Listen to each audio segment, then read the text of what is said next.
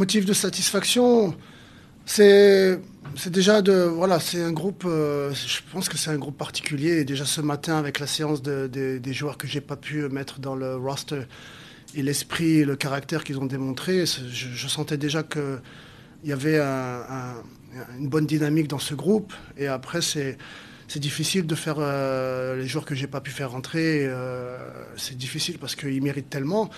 Et d'ailleurs, après, quand on voit quand les joueurs sont rentrés aussi et, euh, ont pu participer, contribuer et, élever le niveau, même pas le maintenir, mais élever le niveau, c'est dire la, ténacité de ce groupe. Donc euh, ça, caractérise un peu comment j'aimerais bien être qu'on soit reconnu par le, non seulement le, sacrifice et, le, travail, mais aussi la qualité, parce que j'ai trouvé que, les gars ont, été très bien organisés, la tête sur les épaules, et crédit euh, à leur, à leur euh, cœur, mais aussi euh, au staff d'avoir pu les, les, les, les fédérer et les préparer pour ça.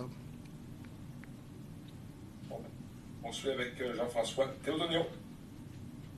Salut Laurent, félicitations pour ce premier match. Merci. Qu'est-ce que vous avez pensé peut-être, vous parlez cette semaine du fait que ce n'était pas la version finale? Qu'est-ce que vous avez pensé de, de l'aspect tactique, si on veut, technique de vos joueurs sur le terrain aujourd'hui? Euh, intéressant, j'ai trouvé que par séquence, ils ont, ils ont produit du, jeu de qualité. On aurait pu même. Euh, je sais que je sais que Mahala et Joseph s'en veulent parce qu'ils sont très durs avec eux-mêmes. Euh, mais voilà, je, sais que ils vont ils vont en mettre quelques-uns dans la saison, il n'y a pas de souci. Et, mais voilà, je, le répète que ce soit les, les, séquences de sortie de balle ou de, de, maintenir un peu la possession un peu plus haut sur le terrain. Euh, tout en minimisant les, turnovers et les, contre-attaques. J'ai trouvé qu'il y avait des, glimpses de, de, de, jeu d'intéressant de ce qu'on veut faire. Et, en plus, on a su défendre euh, soit moyen, soit euh, deep d'une manière assez, je veux dire, correcte et, disciplinée. Et voilà, je pense qu'il y a des éléments dans tous les compartiments de jeu où on a, on a montré de la qualité et beaucoup de solidarité. Et on mérite, on mérite ce point. C'est une des plus grandes équipes de, de, la Ligue et on est très fiers de ce qu'ils ont accompli. Simon, ça va? Bonsoir Laurent, félicitations encore pour ce premier match, ce premier point aussi. Euh, justement, pour revenir sur la question de, défensive, en, en, tant que tel, tu viens d'en parler, à quel point tu as été satisfait aussi de la façon dont tes joueurs se sont débrouillés en défensive, surtout en fin de match quand ça commençait à, à, brasser un petit peu dans la cuisine, là, si tu veux. Oui, plusieurs éléments. C'est d'être moins ouvert euh, euh, pour limiter les transitions et les situations devant la boxe. Mais, euh, mais en même temps, les, les gars pensaient qu'il y avait une opportunité pour marquer, donc ils étaient ambitieux. Mais c'est qu'en fait, c'est même pas que je, je, je m'inquiétais, c'est que j'ai l'impression que dans ces moments-là, euh, j'avais peur qu'on soit victime d'un soft call, tu sais, euh, quelque chose d'un peu euh, stupide, que, quand les supporters poussent ou l'arbitre se sent un petit peu forcé, voilà. J'avais un peu peur de ça, mais j'ai trouvé les gars globalement dans, le contrôle et, et, je le répète, voilà, on peut pas tout, on peut pas tout dénier non plus à l'adversaire. Et, je pense qu'on a minimisé, on s'est très peu fait breakdown, j'ai trouvé. Euh, juste un petit peu en transition, mais, euh, mais voilà, c'est vraiment un, clean sheet chez cet adversaire, c'est vraiment très intéressant. Et puis, euh, il y a de quoi construire. on est encore loin, fitness-wise, de, ce que les gars peuvent faire en termes de potentiel, donc c'est encourageant. John Still. Hello, Laurent. Uh, congratulations on the, uh, Thank you. first point.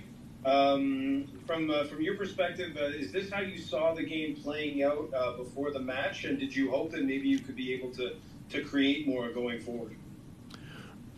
Uh, this is uh, what we plan with the guys, and uh, they they they execute and they they're capable. They're more than capable, and we were we were really happy that they were able to uh, not only stick to the plan but also uh, be even more ambitious and, and, and come up with a few uh, uh sequences out of the bag that uh, uh, we we know they're capable of. But sometimes for the first game or, or the pressure or whatever, you don't know how it's going to turn out, and it turns out that they were at times really comfortable and. Um, and uh, a really really interesting first for, for this group. But we we're not surprised, but we can't be too uh, ambitious neither. We we we have uh, we faced a really uh, uh, beautiful team that that also had a few chances too. So I think it's fair today. Yes. Yes, Laurent. Um, last year, it was no secret that this team had their fair share of struggles on the road. How important is it right out of the gate, not only to get a point, but you know, you could feel like you may have deserved three points if you had been a bit more clinical today, especially at the start of a six-game road trip. Yeah, um, like I said, uh, we, have been on the road for so long now already. Uh, the, the, the, guys been away from home for a while already, so uh, we, you could tell how excited they were today, not only to compete uh, on game one, but also kind of come back for come back home uh, for a little bit, even though it's not for, for too long. So you could sense a little bit of both, and uh, and decent first competitiveness and uh, resilience and uh, organizations and um, and quality uh, at times uh, with the ball and uh, we know they can do more and uh, and they will and not only the starting eleven but the whole group like I like to say so interesting. On revient en français. Jeff Morancy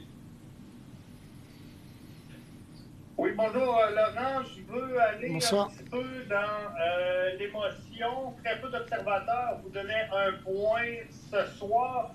Euh, quand tu es rentré dans le vestiaire après 90 minutes de jeu, c'était quoi le message global à envoyer au gars? Euh, c'était que voilà, on, on s'en fiche de ce qui je m'en fiche de ceux qui sont pas, qui sont d'accord ou pas d'accord. Voilà, je, suis content de. Et même si je vais, je, veux pas trop en dire, mais je veux dire, même si on avait perdu dans ces conditions-là, mon constat il aurait été le même. Euh, la performance et ce qu'on a voulu démontrer et sur les, choses sur lesquelles on travaille, elles auraient quand même été là si euh, le but n'était pas annulé. Tu vois, ça aurait pas changé. Je veux juste qu'on se fiche, euh, qu'on se trompe pas d'objectif. Euh, des gens autour vont parler d'une manière ou d'une autre, et c'est comme ça. Euh, euh, nous, qu'est-ce qu'on contrôle Nos actions et, pas ce que les autres vont dire de nous. Donc, même si le, hors-jeu n'était pas sifflé et qu'ils auraient accordé ce but, ça aurait été le, même constat. on ne se serait pas tapé dessus juste parce qu'on avait perdu un 0 avec une performance comme ça. Donc je le répète, non seulement la, performance dans une, dans une meilleure des équipes de la Ligue, mais le, la façon dont tous les remplaçants ont pu contribuer et élever le niveau et, beaucoup de joueurs qui auraient pu rentrer, que je n'ai pas pu faire rentrer, et, d'autres joueurs qui n'ont pas été listés et qui seront euh, dans l'effectif bientôt. Donc voilà, c'est des gros motifs de satisfaction et, pour les, staff aussi, parce qu'ils ont travaillé beaucoup, euh, away from home, je le répète, depuis un petit moment déjà. Et, et puis pour tous ceux qui nous regardent, j'ai reçu tellement de messages avant le match de supporters euh, euh, qui nous encourageaient. Et, voilà, on ne pourra pas faire tout le monde content, mais c'est comme ça. Et une dernière question de Maxime Valbout. Bonsoir Laurent, félicitations pour euh, votre première rencontre. Bonsoir. Merci. je suis curieux, c'est un beau et gros vote de confiance que vous avez envoyé à Rida Zoué en toute fin de rencontre en l'envoyant alors que la rencontre était à égalité. Euh, vous avez parlé de la, qualité de votre milieu de terrain, du nombre de joueurs de qualité. Je suis juste curieux euh, de la décision d'envoyer Rida Zouir et euh, peut-être un mot sur sa performance en fin de match, même si ça a été de très courte durée. Merci. Ouais, Rida travaille, il a des, il a des capacités on va essayer de le structurer un petit peu plus et voir comment on peut se rapprocher euh, euh, de plus en plus de, ce que moi je recherche sur un, milieu à deux ou dans, une position de fake ten, là, sur les, positions plus avancées.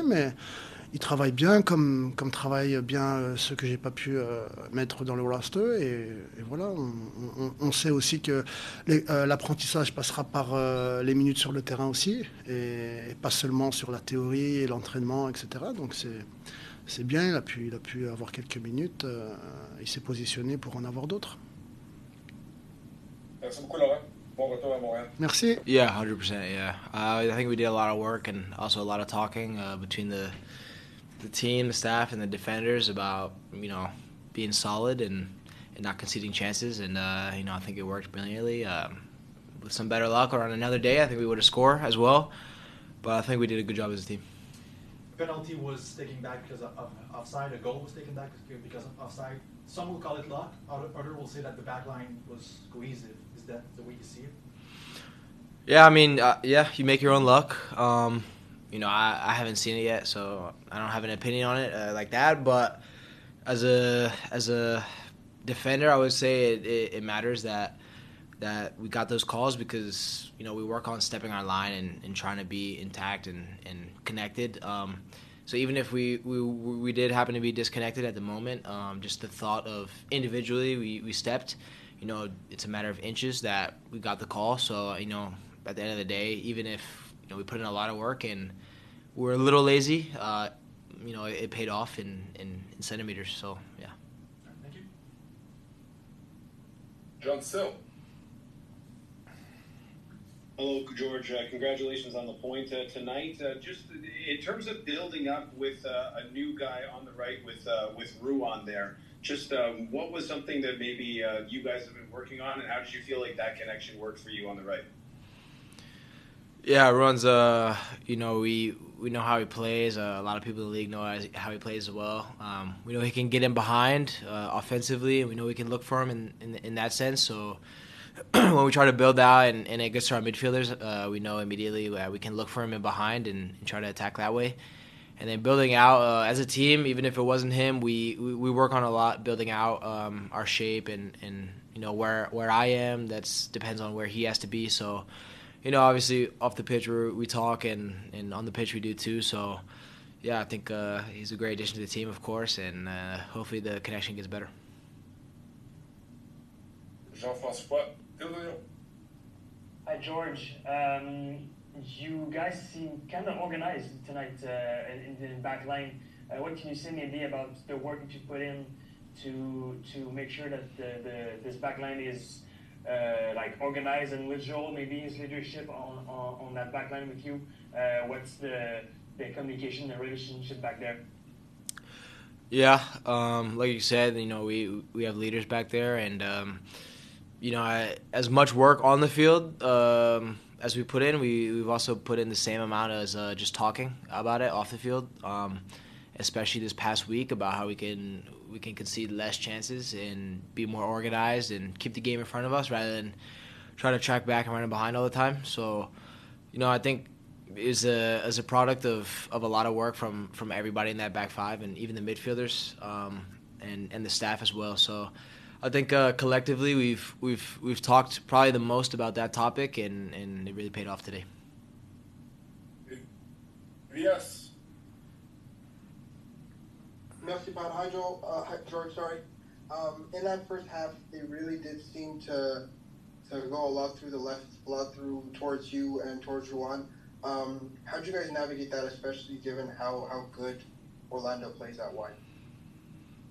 Uh, yeah, we we uh, you know before the game we went through the shape and and who we wanted to track certain runners from from the wing and I know a lot of like I said before a lot of talking about it and a lot of doing it on the on the field um, um helped a lot but uh, yeah it's just about communication um, I think we like I said before as well we have a lot of leaders on the team and and talking isn't going to be a problem, uh, especially going forward this year. I think uh, we have a lot of communicators on the field, and you know, it got loud at times. So sometimes you can't hear him, hear your teammate, but we knew what we had to do and and in what scenarios where we had to be. So, yeah, it took a lot of work uh, on the training field. Yeah, I think you're going to see you know similar things, um, just a bit more um, intelligent, I would say. Um, we're going to play a little bit deeper than we have in in past years.